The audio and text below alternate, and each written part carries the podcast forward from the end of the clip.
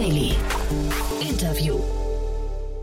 Herzlich willkommen zu Startup Insider Daily. Mein Name ist Jan Thomas und heute zu Gast bei uns Ramin Niromand, ähm, Founder und Managing Partner von Embedded Capital. Ihr, habt es wahrscheinlich neulich mitbekommen. Ich habe mit Jan Mitschaika ja hier schon ausführlich drüber gesprochen beziehungsweise gemutmaßt, was es damit auf sich hat, dass Embedded Capital übernommen wurde von einem US-Fonds. Das ist eine Transaktion, die sieht man nicht alle Tage. Und ja, deswegen bin ich total happy, dass Ramin gesagt hat, er will uns das nochmal erklären, das nochmal einordnen. Ein super spannender Move und ein super spannendes Gespräch geworden, finde ich. Ähm, deswegen freut euch jetzt gleich auf Ramin Niromand, den Founder und Managing Partner von Embedded Capital.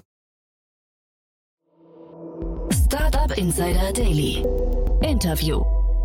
Sehr cool. Ja, normalerweise begrüße ich Gäste hier mit Namen und dem Unternehmen. Heute begrüße ich Ramin Niermann, aber ich weiß gar nicht von welchem Unternehmen. Das muss er mir jetzt verraten. Hallo Ramin. Hi.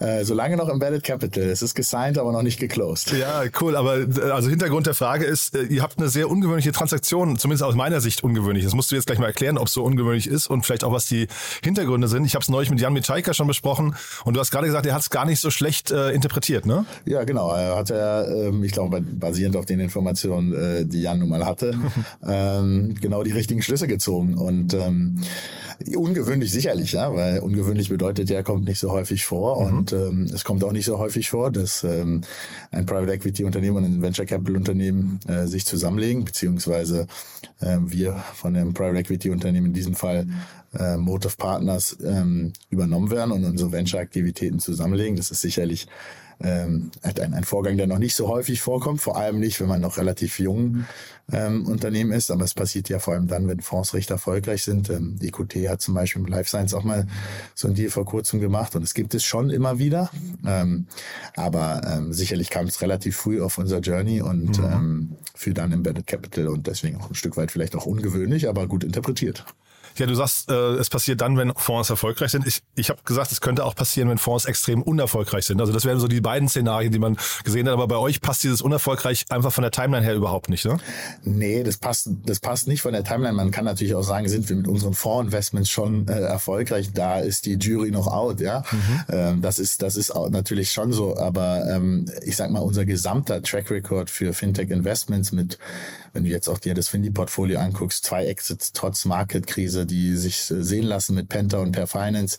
Wenn du siehst, wie schnell wir das First Closing hingebracht haben, glaube ich, den Zugang, auch den Team, was wir aufgebaut haben, dann ist ja auch Motive als Acquirer ja kein opportunistischer Secondary Buyer. Es gibt ja auch äh, andere Private Equity Firmen, die sind darauf spezialisiert, ähm, Portfolien, die andere, die distressed sind oder die im Stress sind, zu kaufen und, und daraus dann nochmal durch ein neues, besseres Portfolio Management mehr rauszuholen. Aber Motive ist ja eine strategische Akquisition und ähm, wir kennen uns eben schon sehr lange und es hat ähm, für das, die Vision, die wir alle haben, viel Sinn gemacht. Ja, zu der Akquisition oder dem Exit von Penta hatte das Handelsblatt auch so ein bisschen rumgemutmaßt, ähm, ob das äh, tatsächlich ein erfolgreicher Exit war oder ob da quasi schon der Vorbote, so hat sich das gelesen, für eure Transaktion. Aber ich höre raus, das war jetzt ein, ein bewusster Schritt, den ihr da gemacht habt. Und das, also man kennt das ja, so dieses Zusammenlegen, du hast gerade EQT angesprochen, aber es, man kennt ja auch so Tiger Global zum Beispiel, ist ja auch so eine Mischung aus Private Equity und, und VC. Ist das so eure Vision? Genau, also unsere Vision als dann Motive Partners gesamtheitlich ist eben stage-agnostischer Lifecycle-Investor zu sein. Also unabhängig von der Stage, in dem Vertical, was wir verstehen, Fintech, ähm, eine Plattform zu sein, die äh, immer helfen kann und immer investieren kann. Ähm, Motive hat jetzt drei Standbeine. Motive Create, das ist eine Innovation und Inkubationsarm ähm, von, von Motive, der sich auch nur damit beschäftigt, Innovation im Bereich Finanztechnologie voranzutreiben. Mit Motive Ventures, ähm, unseren Aktivitäten gemeinsam mit dem Fonds, der eben schon existiert hat, dann bald, ähm, ich darf leider die Zahlen nicht mehr sagen, jetzt bin ich ein bisschen unter amerikanischer Compliance, aber die wurden ja spekuliert, ähm, was das dann zusammen an der Asset Management ist, aber das ist dann quasi ein Investmentkomitee, ähm, das dann weiterhin in Early Stage investiert und dann gibt's Motive Capital, die jetzt ihren zweiten Fonds gerade investieren ähm, mit mehreren SPVs, die eben dann in Growth and Buyout ähm, Investments machen. Und ähm, das, die klare Vision ist aber, dass wir alle eben Vertical Specialists sind, egal unabhängig von Size und Investmenthöhe. Ähm, und das ist das klare Ziel in der, so verhalten erstmal in Europa und USA, was, was da noch kommt, ähm, eben der beste und relevanteste Fintech-Investor ähm, zu sein. Mhm. Also wenn ich, du musst das jetzt nicht kommentieren, aber ich zitiere einfach mal das Handelsblatt, da standen äh, verwaltetes Vermögen von fast 300 Millionen Euro, ähm, nur um die Zahlen nochmal genannt zu haben, für die, die vielleicht den Artikel nicht gelesen haben.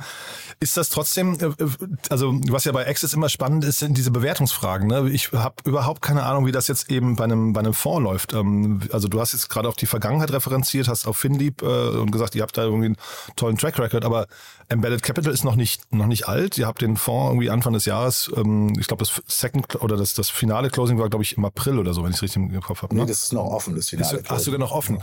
Und äh, überleg mal, also dann, dann ist es ja umso schwieriger, weil ihr habt dann ein paar Investments gemacht. Wie kann man das jetzt bewerten? Ja, also zu dieser kollaborierten Zahl, die ich natürlich nicht weiter kommentieren kann.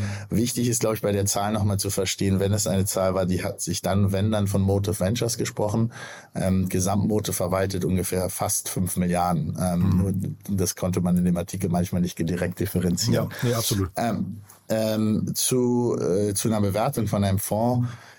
Ähm, Gut, die, die ganz klassische Bewertung eines, also ein Fonds macht ja ähm, hat zwei ein Einkünfte, äh, wenn man so will. Einmal ist es die Management-Fee, in unserem Fall zwei Prozent aufs verwaltete Vermögen. Und im anderen Fall sind es eben dann ein Prozentsatz, in der Regel in Deutschland und auch auf weltweit 20 Prozent Performance-Vergütung oder auch Carry genannt, ähm, die sich sozusagen auf äh, darauf beziehen, was man dann an Geld oder Mehrwert, den man geschaffen hat, ähm, eben dann Erfolgsbeteiligung ist. Und äh, je nachdem, wie eben äh, diese, diese Vergütungsströme auch dann in dem, in dem Manager landen, kann man den Manager dann schon, sag ich mal, mit Umsatzmultiples ähm, und Revenue-Multiples oder EBIT-Multiples bewerten.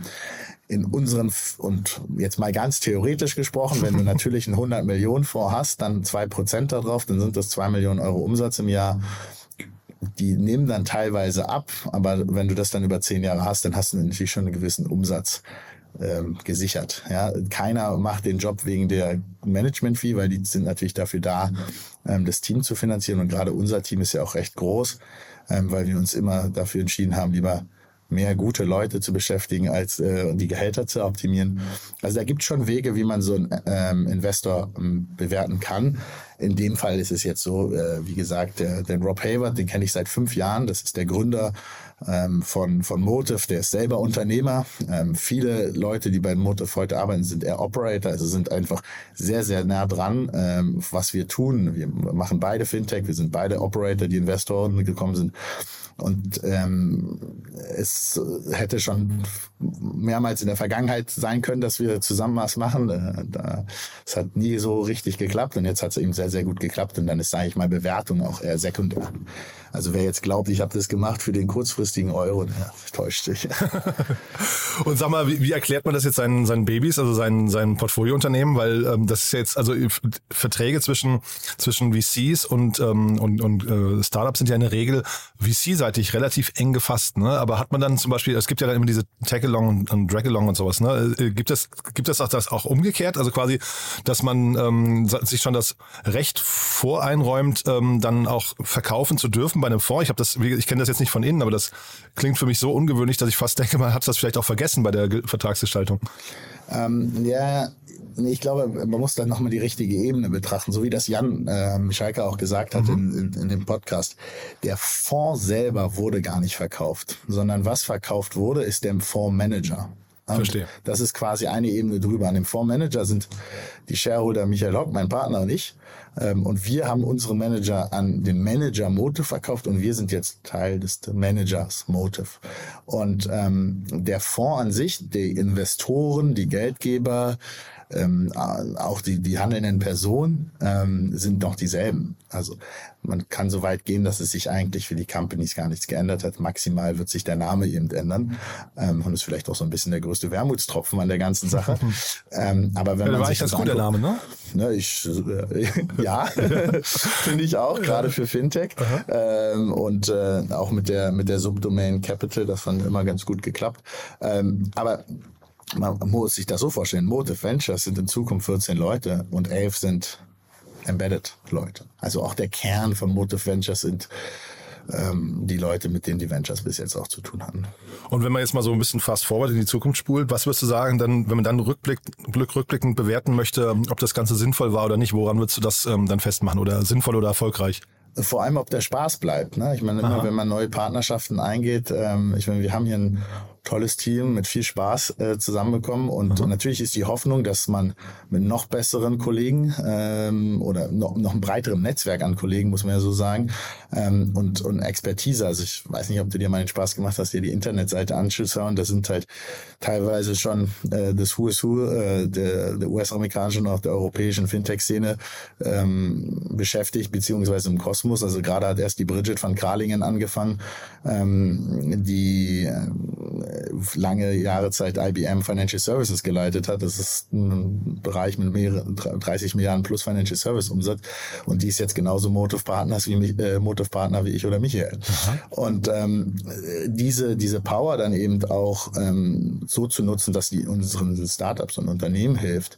Ähm, ob das genauso viel Spaß macht, äh, wie es gerade macht, äh, alleine unterwegs zu sein, wenn das klappt, äh, dann war das eine erfolgreiche Transaktion. Und für die Investoren äh, muss es natürlich so sein, dass da die offensichtlichen Argumente wie mehr Dealflow, wie vermutlich auch noch, noch bessere Bewertung ähm, von den Unternehmen, noch mehr äh, Zugang auch zu Kapital für uns. Und durch so eine Plattform erhofft man sich natürlich auch insgesamt einfach weniger Zeit mit Capital Raising zu beschäftigen und sich mehr mit Portfolioarbeit zu beschäftigen, das wo auch unser Herz ist dass dann der Return äh, mindestens so gut ist, äh, wie er wäre, wenn wir alleine unterwegs wären, wenn nicht sogar besser. Mhm. Du hattest bei Philipp Westermeier im Podcast äh, erzählt, äh, zumindest habe ich so in Erinnerung, dass du noch eine relativ enge Verquickung trotzdem noch mit, mit Finlieb hast, ne? dass, also, dass ihr trotzdem quasi für das Portfolio auch noch tätig seid. Mhm. Äh, wie ist das jetzt hier? Ähm, wird das dann quasi weiterhin möglich sein oder gibt es da dann irgendwann so eine notwendige Trennung? Nein, das wird komplett vorgesetzt. Also Nochmal zur Dealstruktur. Wir haben die Embedded Capital Holding verkauft. Ähm, die hatten einen Vertrag mit Finlieb, sich ums Finlieb-Portfolio zu kümmern. Und die hatten ähm, Asset Manager, der den Fonds managt.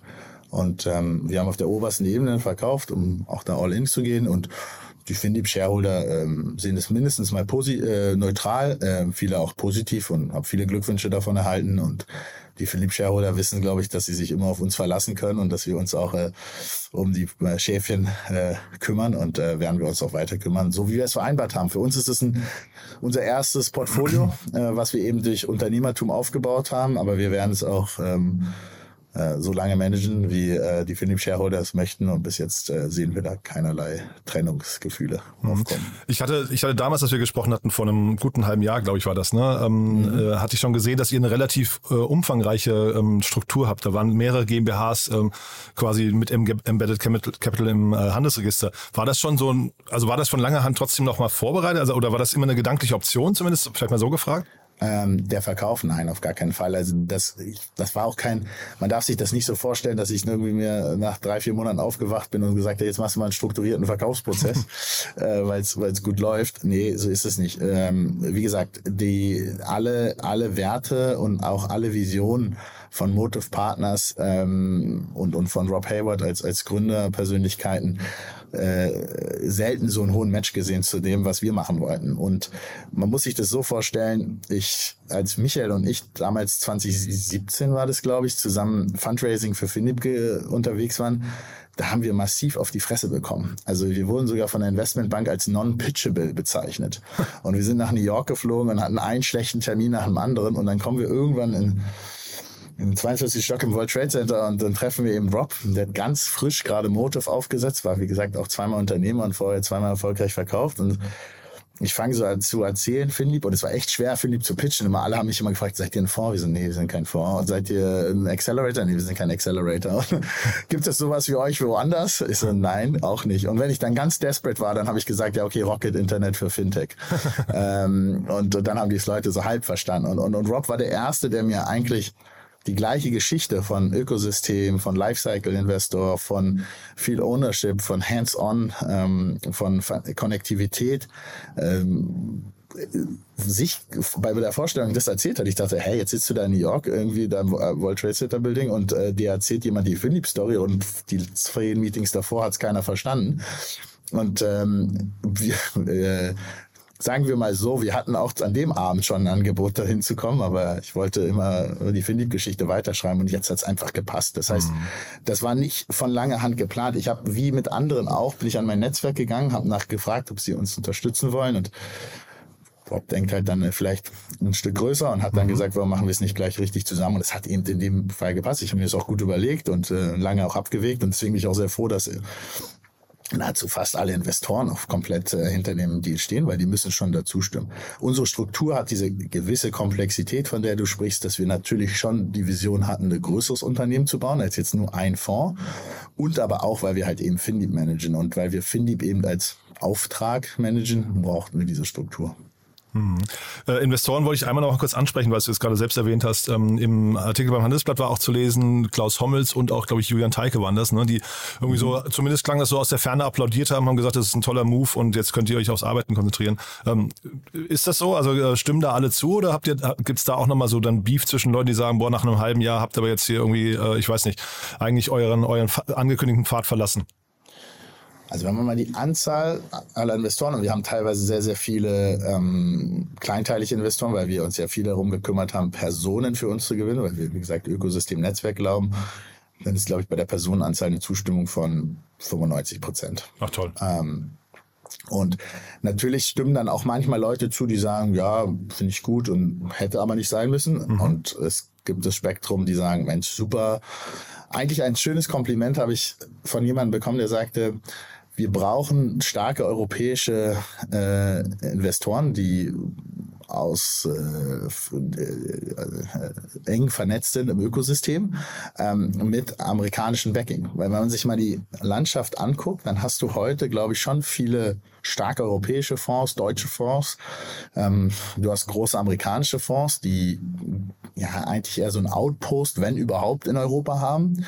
Aber du hast eigentlich keine bekannten äh, Fundmanager in Europa mit American Backing. Und diese Kombination und am Ende ist es ja, und das, über das waren die Kommentare, wo ich mich auch am meisten gefreut habe, natürlich auch sehr über, wenn so, ja, so Leute wie Klaus und Julian, die ja selber auch investiert sind, sowas sagen, dann, dann äh, freut einen das natürlich schon, aber dieses für das Ökosystem, ja, dass man eben äh, Runden jetzt finanzieren kann von, von einem 500.000 Euro Ticket bis zu 500 Millionen Ticket aus einer Plattform heraus. Das sind dann unterschiedliche Leute und es sind andere Vehikel und äh, nichtsdestotrotz auf dann eine Industrie und insbesondere in Fintech ist es ja so, viele Generalisten ziehen sich jetzt ja wieder aus dem Feld zurück, oder? Die letzten zwei Jahre war Fintech immer so ein Hype-Thema und hat jeder sich dann um Fintech gestritten und jetzt ziehen sich da viele zurück und reden halt über Deep Tech und für uns ist das gut, weil für uns ist das dann eben der Moment, wo die Bewertungen sich anpassen, wo man mehr Überzeugung und Conviction braucht und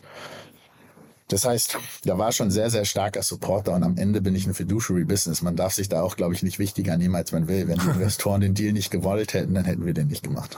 Ich will dir den Deal jetzt auch nicht madig machen. Ne? Ich will nur mal kurz verweisen. nee, pass auf, ich will nur kurz verweisen auf ein Gespräch, das ich mit Florian Heinemann und Josef Brunner aufgenommen habe, was, glaube ich, so in circa zwei Wochen veröffentlicht wird. Da haben wir auch über die ähm, Fondsstrukturen und die Finanzstrukturen in Deutschland gesprochen. Und nur weil du gerade sagst, American äh, Backing ähm, oder US-Backing, äh, ist das nicht eine Sache, die in Deutschland auch noch fehlt, dass man einfach, also ist das nicht auch der, der Illiquidität des, des deutschen Marktes geschuldet?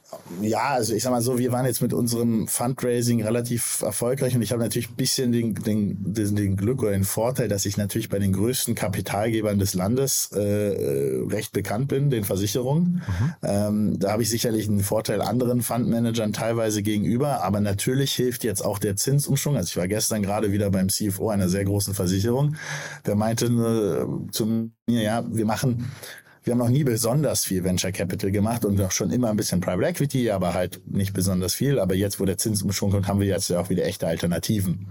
Das heißt, das ist schon eine Gefahr, dass ähm, durch die Zinsveränderung diese Kapitalgeber, die man gerade so angefangen hat zu mobilisieren, äh, sich jetzt wieder in, in Deutschland und in Europa äh, zurückziehen. Aber am Ende ist ja fürs deutsche Ökosystem und das europäische Ökosystem natürlich wäre es äh, wünschenswert, wenn ähm, Kapital oder wenn Investoren nur europäisches Kapital ausgeben. Aber diese Lücke können wir eben aktuell noch nicht schließen. Und dann entscheide ich mich, dann ist der Zwischenschritt zumindest mal deutsche Manager mit internationalem Kapital. Wir haben ja auch bei Findip viel Geld aus Japan oder aus anderen Regionen äh, investiert. Natürlich wäre es gut, wenn die Früchte am Ende auch wieder im Ökosystem in Europa genau. landen. Und ich bin auch weiterhin überzeugter Europäer. Der, der Gründer Rob Hayward ist Belgier. Ähm, meine Kollegin ist Britin. Also ähm, da sind, äh, da, da ist schon, glaube ich, viel European DNA drin. Und wenn man sich auch anguckt, was Motive bis jetzt investiert hat, dann ist, glaube ich, fast 50 Prozent ihres Portfolios in Europa. Ähm, aber natürlich ist es so, uns fehlt und uns fehlt diese Brücke. Uns fehlt einfach die, die, die, die Brücke, die große A-Runden, große B-Runden äh, ähm, schreiben können und erst recht hinter. Und das ist ein Problem und es wird jetzt durch den Zinsumschwung gerade schwierig. Ähm, und ähm, wir müssen da was tun. Also Klaus ist da ja auch immer sehr, sehr, sehr bemüht und noch sind wir da nicht da und der Zinsumschwung hilft gerade nicht. Mhm. Ähm, ähm, aber wir, ich hoffe, ich hatte doch mal einen Artikel vor ein paar Wochen, ein paar Monaten in Versicherungswirtschaft geschrieben, dass sich gerade die Versicherungen nicht wieder zurückziehen, ähm, weil sie sind eigentlich diejenigen, die langfristig investieren können, weil sie ein sehr langfristiges Geschäftsmodell haben. Das ist ein cooles Schlusswort, Ramin. Ich glaube, wir haben alles gesagt, oder haben wir was vergessen? Ähm, ich glaube nicht. Vielen ja. Dank fürs Interesse. Ja, ich sag äh, herzlichen Glückwunsch nochmal. Also es klingt ja wirklich toll Dankeschön. und dann äh, wir, wir nehmen ja freitags auf. Das heißt, ich hoffe, du kommst ein bisschen zum Feiern. Danke, ja. Cool, danke dir. Ne? Auf bald dann. Mach's gut. Tschüss. Tschüss, Jan. Startup Insider Daily, der tägliche Nachrichtenpodcast der deutschen Startup-Szene. Ja, das war Ramin Niromand und das waren die Hintergründe zu der Transaktion, zu dem Verkauf von Embedded Capital an Motive Partners. Wirklich sehr spannend, finde ich, aber ich finde, Ramin hat das auch sehr, sehr gut erklärt. Also von daher ein tolles Gespräch. Teilt das gerne auf Instagram, LinkedIn oder natürlich auch im Freundes- oder Bekanntenkreis. Wir freuen uns hier zum einen immer über neue Hörerinnen und Hörer, aber wir freuen uns natürlich auch, wenn solche spannenden Folgen eben geteilt werden und möglichst viele Menschen erreichen. Dafür vielen, vielen Dank an euch und ansonsten euch einen wunderschönen Tag und nicht vergessen, nachher reinzuschalten. Es gibt noch ein weiteres tolles Interview um 16 Uhr. Bis dahin, alles Gute. Ciao, ciao.